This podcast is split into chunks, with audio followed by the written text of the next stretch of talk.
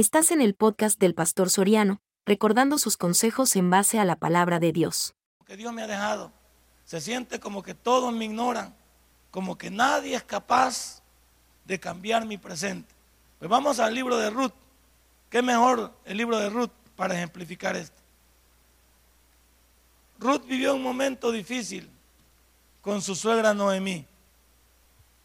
Se fueron buscando bendición, como cuando van por Estados Unidos, lo mismo pasó por aquí. Se fueron de Israel buscando comida y no encontraron comida, encontraron la muerte. Así como cuando nos vamos para Estados Unidos, que hay veces uno encuentra la muerte. Los que algunas veces nos fuimos mojados, le damos gracias a Dios que pudimos llegar y regresar y contar el cuento. Pero hay algunos que no. Violaciones, secuestros. Ahí estuvieron recordando esas 84 personas que dice que los señores de la Z les quitaron la vida en un, en un rancho. Ahí murió gente que nunca supieron de ella ni quién era, nunca la reconocieron. Qué difícil. Esta, esta situación de Ruth, ellas se fueron buscando fuera lo que Dios tenía en el propio Israel. Y yo no sé usted, si usted, usted está buscando fuera lo que Dios tiene para usted dentro de su iglesia, dentro de su familia. 1.16 y 17 de Ruth. ¿Lo tiene? Es un librito pequeñito después de Josué, sigue jueces. Si viene Génesis, Éxodo, Levítico, Número, Deuteronomio, Josué, jueces, Ruth. Ahí estamos. ¿Ok? 1, 16 y 17. Comparta la Biblia con mis amigos que nos acompañan hoy para que sepan de qué estamos hablando. Respondió Ruth, no me ruegues que te deje y me aparte de ti porque donde quiera que tú fueres, iré yo. Y donde quiera que viviere, viviré. Tu pueblo será mi pueblo y tu Dios será mi Dios. Donde tú murieres, moriré yo. Y ahí seré sepultada. Así me haga Jehová y aún me añada que solo la muerte hará separación entre nosotras dos. Padre y buen Dios, te doy gracias. Gracias, mi Dios, porque tú eres grande y eres maravilloso. Señor, aquí hay una historia que nos ayuda a comprender que no es en otro lugar donde voy a encontrar la bendición cuando sé que tú la tienes dentro de mí. Gracias mi Dios por cada familia. Gracias mi Dios por cada matrimonio. Gracias mi Dios por nuestro país. Porque se puede alcanzar la bendición si estamos tomados de tu mano. En el nombre de Cristo Jesús hemos orado. Amén y amén. Fíjese, ya se dio cuenta cómo comienza el versículo número uno. Dice, aconteció en los días que gobernaban los jueces que hubo hambre en la tierra. Y un varón de Belén, de Judá, fue a morar en los campos de Moab, él, su mujer y sus dos hijos. Una familia que tuvo que salir de su lugar de origen porque había hambre en su lugar y se fueron buscando el sueño americano. Siga leyendo conmigo. El hombre de aquel varón era Elimelet y el de su mujer Noemí. Y los nombres de sus hijos eran Malón y Kelión, efrateos de Belén, de Judá. Llegaron pues a los campos de Moab y se quedaron ahí. Sigamos leyendo. Y murió Elimelet, marido de Noemí, y quedó ella con sus dos hijos, los cuales tomaron para sí mujeres moabitas. O sea, se fueron solteros y tomaron mujeres que no estaban de acuerdo con lo que Dios les había dicho. ¿Por qué? La Biblia nos dice, no os unáis en yugo desigual con los incrédulos. Pero fíjese que no todo es malo. Parece que Dios va a llamar la atención de los hijos, pero también va a tener misericordia con el que no tiene la culpa. Sigamos leyendo. El nombre de una era Orfa y el nombre de la otra era Ruth. Y habitaron ahí unos 10 años. Y mire lo que dice. Y murieron también los dos, Malón y Kelión, quedando así la mujer desamparada de sus dos hijos y de su marido. Vamos a ir por parte. Cuando murió el marido de Noemí, no había tanto problema, porque la señora se quedó viuda, pero tenía sus dos hijos para que la ayudaran. Una persona viuda, como hoy mismo, una persona desamparada, era una persona que vivía de la misericordia pública, de la limona, como hablamos, pues. Entonces una persona viuda tenía que salir a ver cómo hacía para vivir el día a día. Noemí, cuando su esposo murió, no se aholotó porque tenía sus dos hijos. Y sus dos hijos cometieron un error. Un error contra Dios, pero, pero un error que al final una de esas mujeres iba a servir de bendición para la suegra. Y fíjese, cuando mueren los dos hijos, entonces las tres quedan viudas. Y recuerde que en la Biblia, bueno, no era como hoy, va. Antes la viuda no la tomaba cualquiera. La viuda la tenía que tomar el hermano siguiente de la, de la, de la descendencia. No la podía tomar cualquiera. Y para tomarla tenía que preguntar si había alguien que podía exigir que esa mujer nadie la iba a reclamar para poder tomarla como, como vos va a ser en el futuro. Pero yo le quiero decir, ¿usted cree que era fácil para Noemí? Se le murió primero el marido y después se le mueren dos hijos. ¿Qué debe haber dicho ella? ¿Qué cree que dijo ella? Oh, y ahora ¿quién podrá ayudarme? Y Chespirito ya se murió. O sea, ¿quién la podía ayudar a Noemí? Y con sus dos suegras. ¿Quién la podía ayudar? ¿No cree que esta mujer se le vino el mundo encima en cuestión de días, en cuestión de años? Yo te quiero preguntar en esta mañana, ¿por qué estás pasando tú en esta mañana? ¿Qué cosas se han complicado en tu vida esta semana? ¿Qué cosas pasaron en tu vida que te han comenzado a decir que posiblemente pierdas el empleo? El negocio se fue a la baja con las ventas, la profesión. Hay muchos clientes que no están con esto de las competencias, del leal y todo eso. Hay gente que ya se metió con tus clientes y te los quiere quitar. Y tú vas para abajo, los hijos en rebeldía, el matrimonio también en competencia, en problemado. ¿Qué dificultades tienes esta semana? ¿Cuáles cosas en tu vida están bien complicadas? Que parece que nada va a salir adelante. Para esta mujer, a este, a este momento, a este versículo, esta mujer dijo, ¿y hoy qué vamos a hacer? Y la mujer va a tomar una decisión. Sintiéndose vieja, va a tomar una decisión va a querer soltar a sus dos nueras. Ella les va a decir, ya lo vamos a leer. Bueno, señoritas, ustedes no tienen la culpa de lo que ha pasado.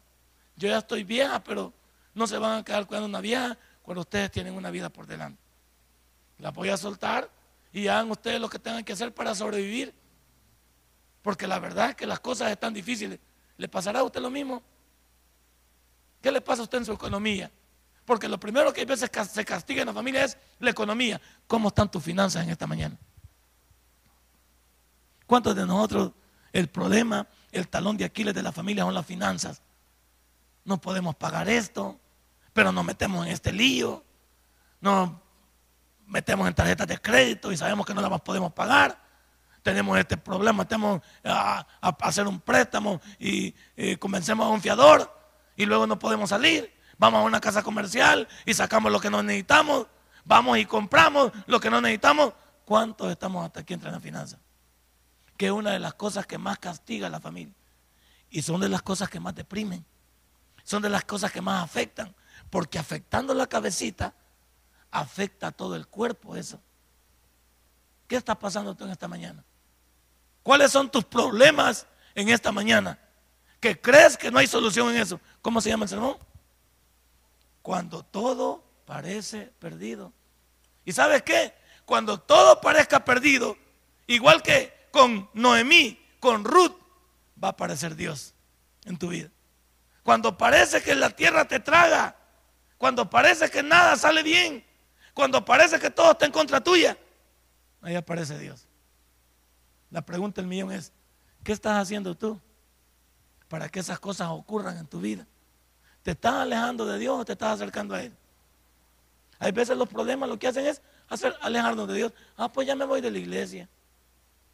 Ah, pues no, Dios no funciona. Los cristianos son unos mentirosos. Menos mal que dice que los cristianos son unos mentirosos, porque Dios no es mentiroso. Dios a nadie engañado. Está bueno que digas que los pastores somos mentirosos y que los, y que los cristianos somos mentirosos, pero no digas que Dios es mentiroso. Dios, es más, te digo esta mañana, y pregúntate a ti, ahí valientemente, pregúntate, ¿es Dios quien nos tiene como estamos? Y la respuesta es no. Me tienen así mis decisiones. ¿Qué llevaron a, a Noemí a estar en la circunstancia que estaba? Y no se fueron de Israel, pues. No se fueron, pues. Buscando el sueño, buscando, buscando la bendición. Se fueron para otro lado sin preguntarle a Dios. Sin preguntarle a Dios.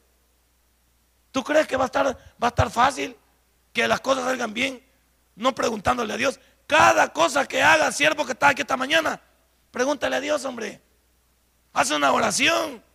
Ponte a cuenta con Dios y dile, Señor, ¿está bien lo que voy a hacer? La mayoría de nosotros tenemos un problema. Hacemos las cosas y cuando están complicadas, hasta ahí le queremos preguntar a Dios. Esta mañana, aquí vemos este cuadro difícil. Y mire lo que dice el versículo 5. Bueno, ya lo leímos. 6. Entonces se levantó con sus nueras. ¿Y qué hizo? Y regresó de los campos de Moab. Porque oyó en el campo de Moab que Jehová había visitado a su pueblo para darles pan. ¿Qué hizo? ¿Qué hizo? Ah, pues regreso otra vez. Pero ¿cómo me regreso, cómo me regreso ya? Sin marido y sin hijos. Se fue con su marido y sus hijos al sueño y regresó sin el sueño y sin el marido y sin los dos hijos.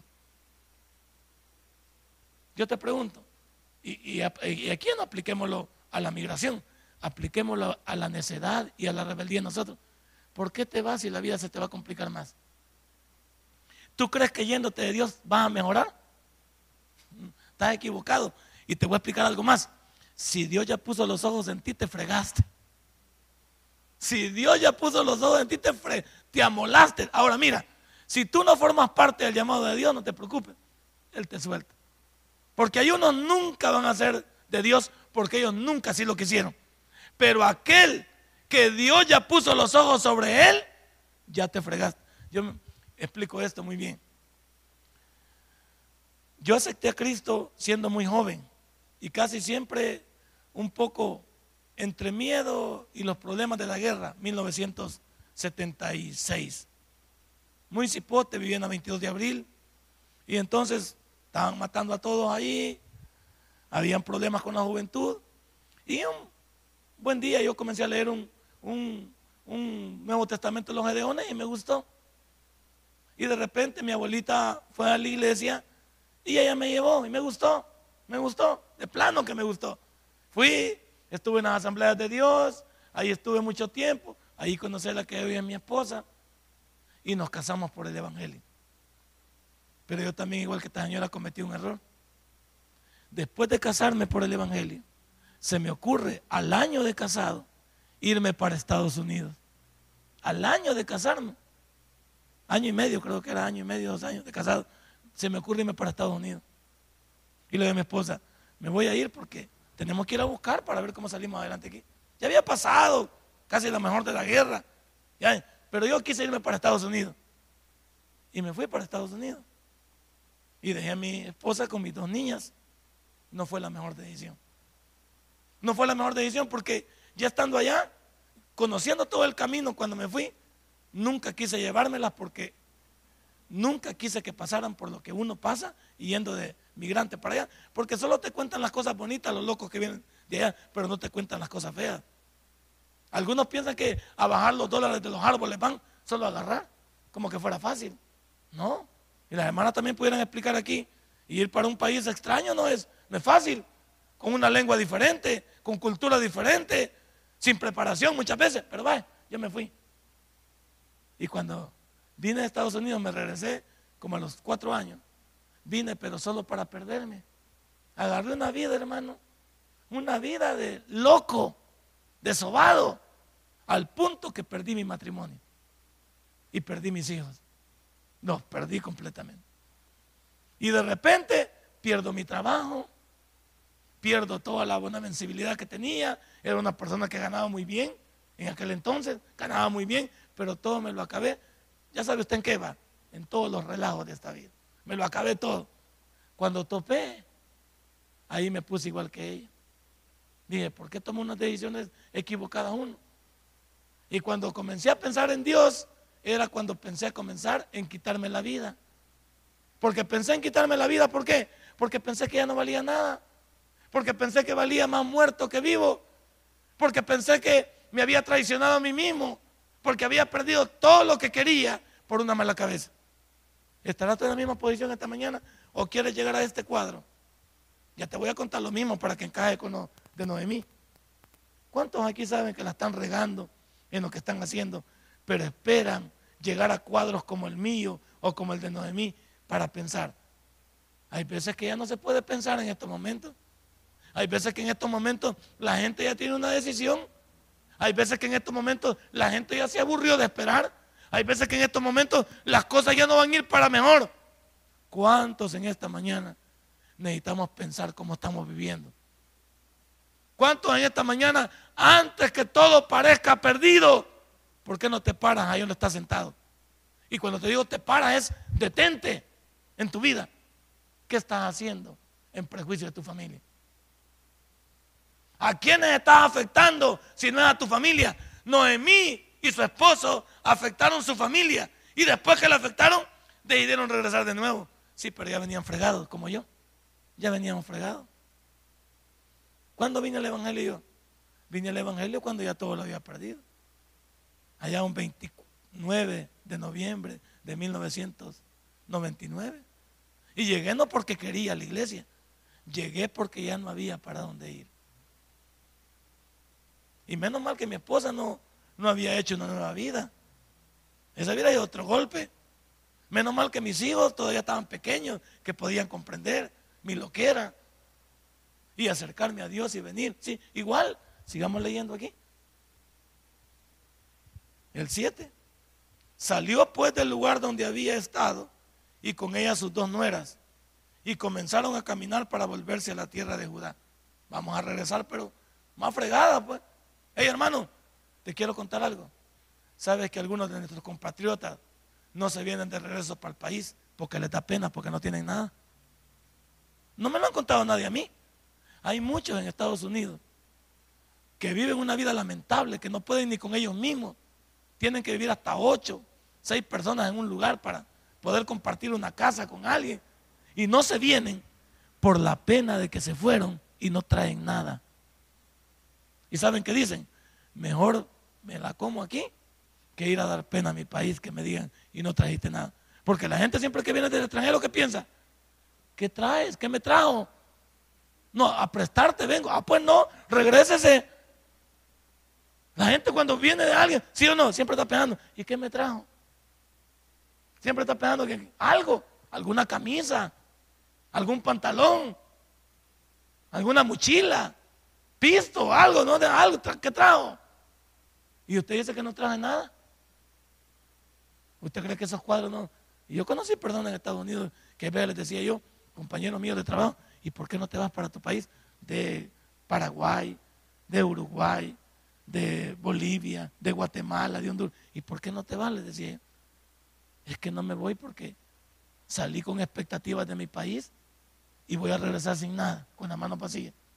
Mejor me quedo aquí, muero aquí, a como puedo. Conozco un hermano que es de aquí. Tiene un gran tumor que allá no me lo pueden controlar. Y que es muy caro, pero como él no tiene aseguranza médica, allá sin aseguranza médica en Estados Unidos no vale nada. Entonces no lo pueden atender. Y él está trabajando con el tumor está trabajando.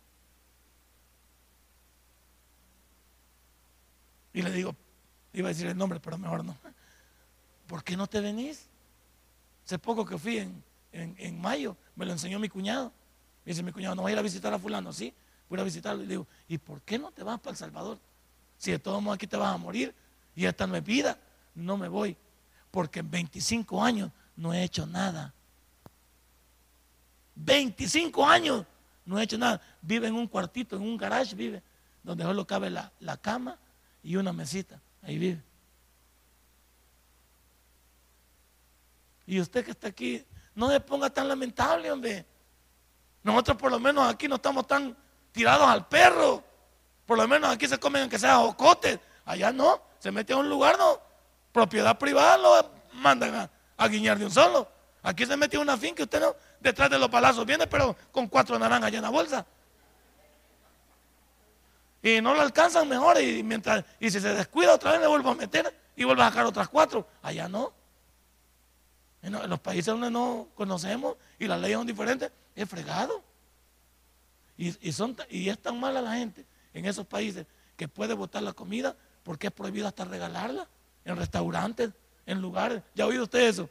Supermercados y lugares que es prohibido regalar la comida, imagínense. Y la botan. Qué barbaridad va. Entonces, ¿en qué cuadro está usted? ¿Cuántos de ustedes aquí están, más abatidos y ve que no están tan abatidos como este que le cuento? Y le puedo seguir contando cuadros. No, hombre, yo le puedo seguir contando cuadros si quiere.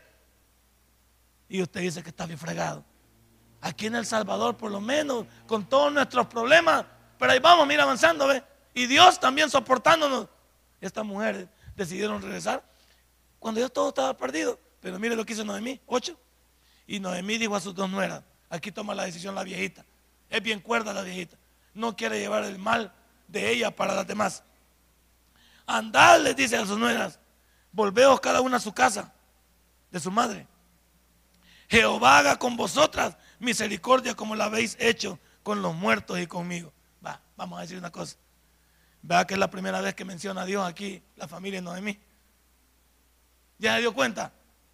¿Ya se dio cuenta que es la primera vez que mencionan a Dios? ¿Por qué tan tarde, pues?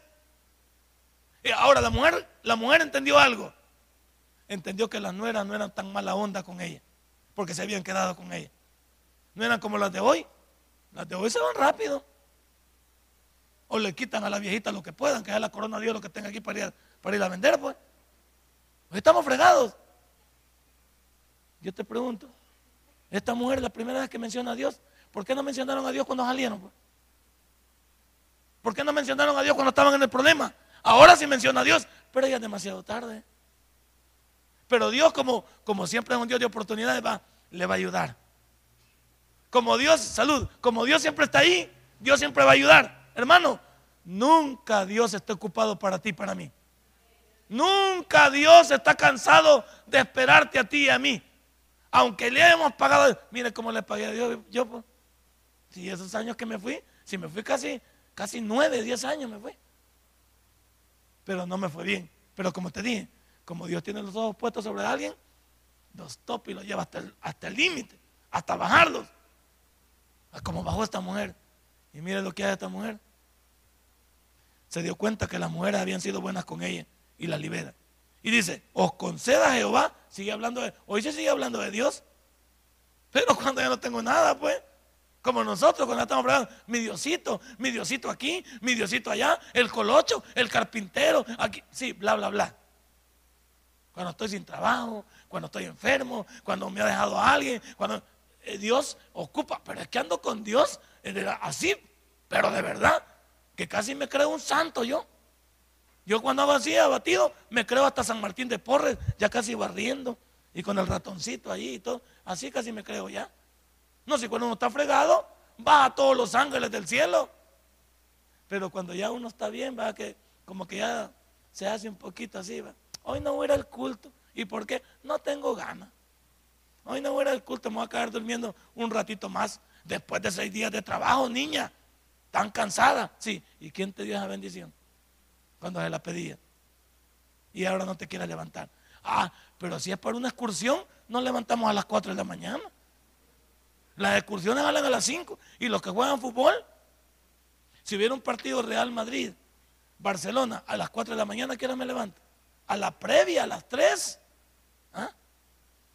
Ayer veo un hermano que estaba viendo ahí que estaba jugando el águila, estaba pendiente del águila y la alianza. Está bien, el clásico nacional. Hasta yo lo estaba viendo dos, cuando iban 2 a 2. Dije, vaya, está bueno el mascón. No, si está bueno. Perfecto.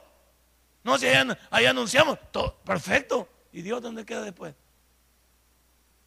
¿Y Dios dónde queda? No, buenísimo. Si yo me levanto en mundiales, cuando, cuando los mundiales están en otro país y hay que, y los partidos son a las 11 de la noche, ahí está uno. A las 2 de la noche, ahí está uno. En la telenovela, señora, la gata salvaje, la dan a las 9, ahí está usted. La dan a las 10, la cambian de horario, ahí está usted. Y la gata parece usted, la salvaje parece usted. Pero no importa. Mire lo que dice aquí. os conceda cada uno, dice, descanso, cada uno en casa de su marido. Y luego la pesó y ellas alzaron su voz y oraron. Y le dijeron, ciertamente nosotras iremos contigo a tu pueblo. Y Noemí respondió, la primera vez parece que las convenció, la segunda vez íbamos a saber quién se iba a quedar con ella. Y ella le dijo, ¿verdad? Y Noemí respondió, volveos hijas mías, ¿para qué habéis de ir conmigo? Tengo yo más hijos en el vientre que puedan ser vuestros maridos. ¿Se da cuenta que la cultura era cerrada? Les digo, yo ya no tengo más que darles. Si pudiera volver a, tener un hijo, tendría que crecer y tomarlas a ustedes. Pero ya no tengo, yo irónicamente les digo, ya mi vientre no sirve, soy improductiva, ya no tengo nada, váyanse.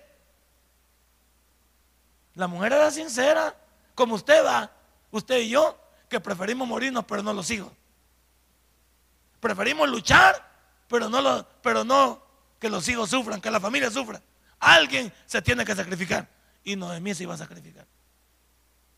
Y mire lo que dice después. Volveos, hijas mías, he ido porque yo ya soy vieja para tener marido. Y aunque dijese, esperanza tengo, y esta noche estuviese con marido, y aún diera luz a hijos, ¿había vosotros de esperarlos hasta que fuesen grandes? Es que la señora no era, no era tarantada, va. La señora recuerda, era realista. Les digo que ya no se puede. Y miren lo que dice. ¿Habéis quedado sin casar por amor a ellos? No, hijas mías, qué mayor amargura tengo yo que vosotras, pues la mano de Jehová ha salido contra mí. Ahora sí la señora reconoce quién la estaba moldeando. ¿Cuándo vas a reconocer tú y yo por qué te está pasando lo que te está pasando? Una de las cosas de un cristiano cuerdo es cuando algo te pase, no te pongas a chillar. Pregúntate, ¿por qué me ha venido esto? Siempre en las filas de Dios hay un propósito. Nunca dentro de la fila de Dios, Dios te quiere matar. Dios quiere que tú te pongas a pensar cuál es la mejor manera de salir adelante bajo su voluntad. Esta mujer, me encanta lo que esta mujer hizo. Me encanta, ¿por qué? Porque ella sabía que ella no tenía mucho que dar. Pero sí sabía que esas dos mujeres tenían una vida por delante. ¿Y usted y yo? ¿Ya pensó en su familia? ¿Ya pensó en sus hijos, en sus nietos? ¿Ya pensó en su parentela? No pensemos solo en nosotros. Pensemos en el futuro de la familia. ¿Cómo se llama el sermón? Cuando todo parece perdido. ¿Ah? Algunos están dormidos, con, los dormilones no me meto yo porque esos han venido a reposar. No acabo la campanita porque pienso que les puedo dar su media hora de descanso. Entonces, mire, tenemos que entender. Ahora mire, dele vuelta a la página. Ya vamos llegando donde comenzamos. Y ellas alzaron otra vez su voz y lloraron. Y mire, una de ellas va a tomar una decisión. Y Orfa besó a su suegra, mas Ruth se quedó con ella. Una dijo, yo me voy. Una abandonó el barco siempre van a haber algunos que, te van a dar la espalda. ¿Ya escuchaste? Siempre va a haber gente que te va a dar la espalda, pero Dios no te va a dar la espalda. Va a haber gente que te va a abandonar a tu buena suerte. Hay gente que solo tiene palabras bonitas para uno, pero nadie come de las palabras bonitas. Nadie come de las buenas intenciones.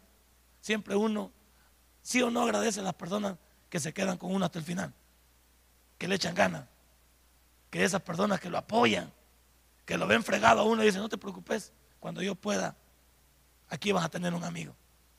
Siempre que yo pueda, no te preocupes, que yo muero contigo. Yo voy contigo. Esas amistades, hey, ya no hay en el siglo XXI amistades. Y si usted tiene una de esas amistades, cuídelas, porque están en peligro de extinción. ¿Sí? Todos, todos se le acercan a uno cuando uno tiene, ¿sí o no? Por ejemplo, a mí, a mí la gente me dice, yo me llamo Nelson Antonio. Pero cuando la gente quiere quedar bien, conmigo, me dice, Don Tony, me dicen. Pues sí, pues ser yo, yo. Pero cuando no tengo nada, como me dicen, ahí va Toño. ahí sí ya no, es despectivo, ¿no es cierto? Porque la gente siempre, la gente siempre está esperando cómo acercarse a las personas para ver qué sacamos. Pero me va a encantar Ruth, porque esta mujer con la que se queda no tenía nada. Nada. ¿Qué le podía sacar? Me voy a quedar con esta vieja porque cuando se muera me van a quedar los terrenos. No tenía nada. Me voy a quedar con esta vieja porque la casa que él tiene, ahí me voy a quedar viviendo yo. Si no tenía nada. Me voy a quedar con ella porque tiene una buena cuenta bancaria. No tenía nada.